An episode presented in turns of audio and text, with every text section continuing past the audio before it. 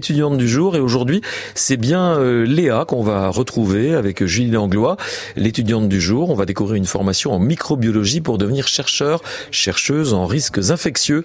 Alors Julie, qu'est-ce que c'est que cette formation exactement? Il s'agit du master santé microbiologie, antibiorésistance, gémonique et épidémiologie. Bref, un nom qui peut sembler un petit peu incompréhensible, mais que Léa, étudiante de cette formation, va nous résumer. Nous, en fait, on parle beaucoup d'épidémiologie. Donc, comment est-ce que un pathogène donc une bactérie ou un virus ou la, la myco, va devenir émergent.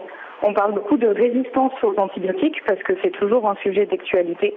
Voilà, c'est surtout euh, l'épidémiologie des pathogènes qui sont déjà émergents et pourquoi et comment un pathogène va devenir émergent. Donc l'exemple qu'on a là où on est tous dedans, c'est le, le Covid-19, euh, enfin le SARS-CoV-2 du coup. Comment ce virus a fait pour évoluer et devenir, euh, enfin, et causer une pandémie au final. Et nous, on voit ça sur euh, tous les pathogènes, euh, tous les pathogènes majeurs, en fait, comment est-ce qu'ils pourraient se développer. J'aime beaucoup la bioinformatique, c'est un sujet qu'on aborde un petit peu dans ce master. D'ailleurs, ce qui n'est pas le cas dans tous les autres masters. Donc, s'il y a quelqu'un qui écoute, qui veut faire de la bioinfo, je recommande parce que c'est rare de trouver. Une formation avec des particularités et qui est réalisable en alternance. L'alternance, c'est faisable, c'est possible. On n'en a pas eu cette année pendant la promo où j'étais. Mais par contre, comme tous les les masters, euh, enfin en tout cas tous les masters de, bio euh, que, que, je connais, on a un stage. Alors ici c'est cinq mois. J'étais en laboratoire euh, de recherche à Besançon, donc avec une bonne partie de l'équipe pédagogique du master. De la recherche qui mènera une partie des étudiants à devenir chercheurs. À la fin du master 2, on peut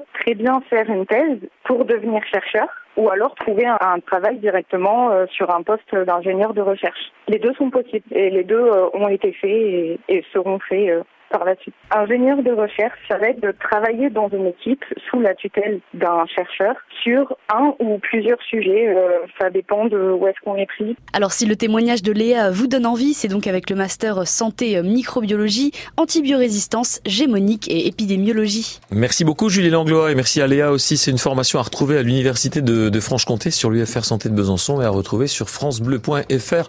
Besançon également. Tous ces rendez-vous évidemment comme euh, l'étudiant, l'étudiante du jour. Il est